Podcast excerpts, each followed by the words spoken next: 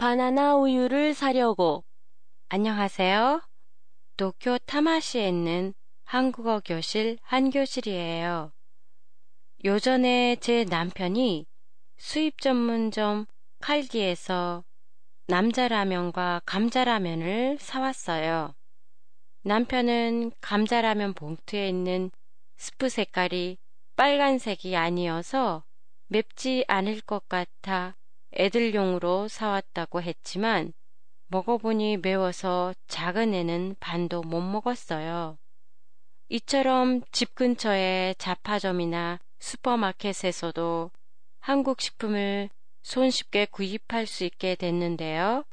갈디 외에도 이토요카도가 송간의 냉면, 참외를 올 여름부터 판매하고 있고요. 로손이 바나나 우유와 딸기 우유를 6월부터 시판하고 있어요.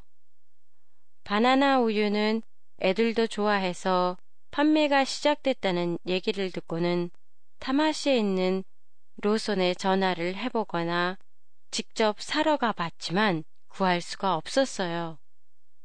타마시뿐만 아니라 다른 지역에 외출 나갔을 때도 로손 간판만 보이면 사러 들어가서 바나나 우유 없어요? 라고 물어봤지만 허사였어요. 가게에 들어가서 왜 일부러 바나나 우유 없어요? 라고 묻냐고요? 이렇게 물어봐야지 나중에라도 바나나 우유를 갖다 놓을 것 같아서요. 요미우리 랜드 근처에 살고 있는 한 학생은 집 근처의 로손에서 바나나 우유를 샀다고 하는데 제가 사는 타마시에는 언제 들어올지 바로 옆 동네인데도 너무 차이가 나네요. 그리고 바나나 우유의 용기 보신 적 있으세요? 한국에서는 조금 큰 푸딩컵 두 개를 맞붙여 놓은 모양이지만 일본에서는 500ml 우유팩에 담겨져 있어요.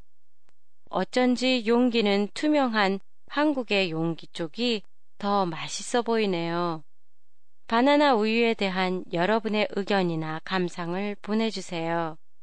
보내주실 곳은 한교실의 홈페이지 한교실.com이나 트위터, 페이스북을 이용하세요. 안녕히 계세요.